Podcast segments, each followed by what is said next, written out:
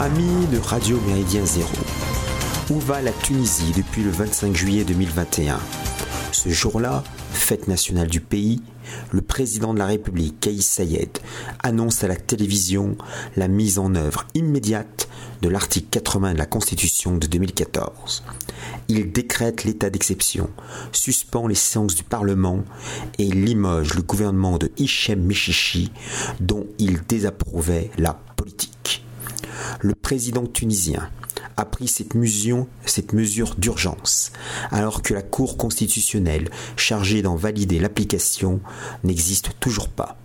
La nomination de ses membres s'empêtre depuis six ans dans les méandres des chicaneries politiciennes.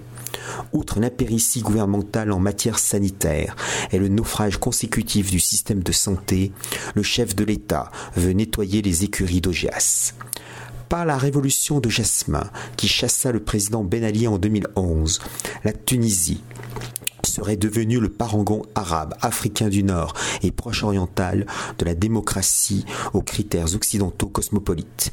La décision présidentielle suscite la grande inquiétude de l'Allemagne et des États-Unis, toujours prêts à défendre le pouvoir législatif, y compris vérolé par l'islamisme. Or, en une décennie presque perdue, le peuple tunisien a vécu une nette dégradation du niveau de vie, l'augmentation massive du chômage et l'explosion de la corruption. La partitocratie, plus de 70 partis, favorise cette dernière qui transforme le Parlement en bac à sable pour garnement indiscipliné et en carrefour idoine pour de juteux profits. Le président Saïd a ordonné la levée de l'immunité parlementaire de certains députés et lancé les poursuites contre plusieurs magistrats.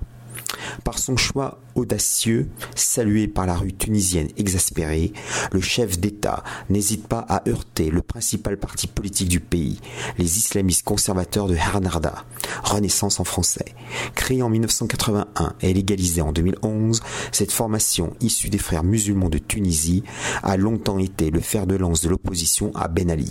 Son chef, Rached Hanouchi, jusqu'à présent président de l'Assemblée des représentants du peuple, a vécu de nombreuses années en Grande-Bretagne. Il y bénéficiait du statut de réfugié politique.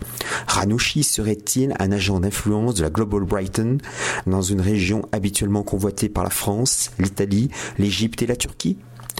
Âgé de 63 ans, Kaïs Sayed accède à la présidence avec 72,71% des voix au second tour en 2019 face à l'homme d'affaires Nabil Karoui.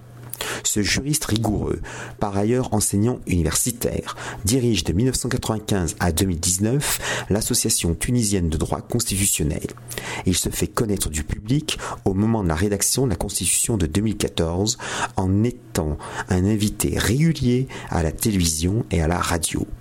S'exprimant en arabe classique et non en dialecte tunisien, il attire la curiosité puis la sympathie du public qui apprécie ses critiques contre les politiciens corrompus. Libre de tout engagement partisan, le futur président mène une campagne électorale modique, seulement aidé par des volontaires motivés et ses anciens étudiants.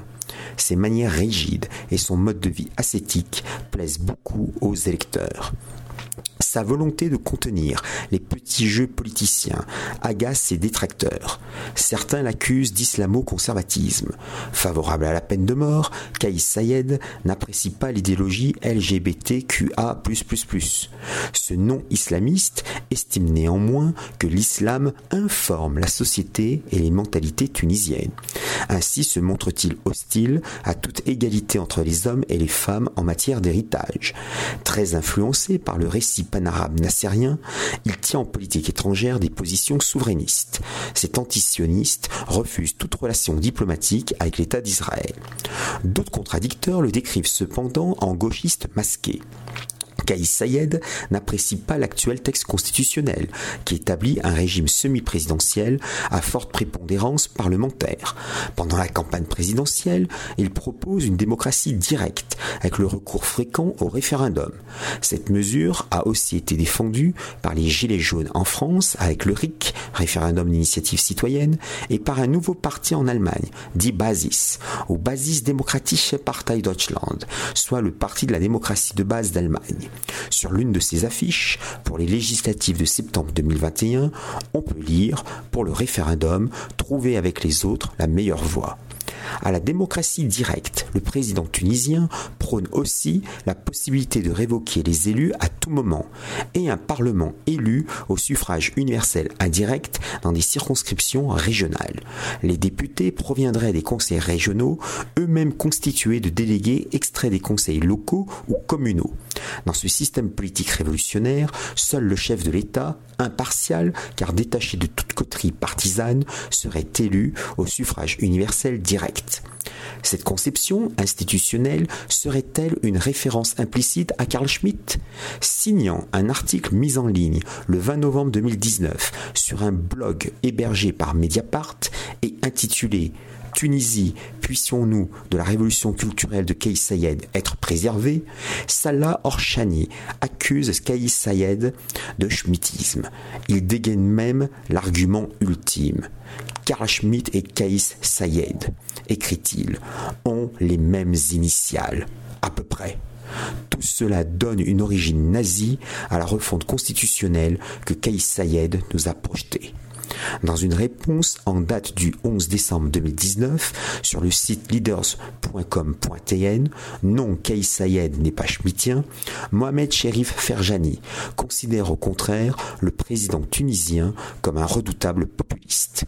Ces deux auteurs oublient que plutôt que suivre les leçons du rédacteur de la théorie de la Constitution, guère connue dans le monde arabe, Kais Sayed s'inspire du voisin libyen et du livre vert de Muammar Kadhafi qui développe la troisième théorie universelle. Dans le cas de la Jamahiria arabe libyenne populaire et socialiste, le Congrès général du peuple repose en principe sur des milliers de congrès populaires de base avec une révocation possible des délégués. Souvent traduit en français par État des masses, Jamahiria correspond surtout à l'oclocratie. Depuis deux mois, la Tunisie semble suspendue. Aucun chef de gouvernement n'a été nommé. Les responsables des ministères régaliens exercent à titre provisoire.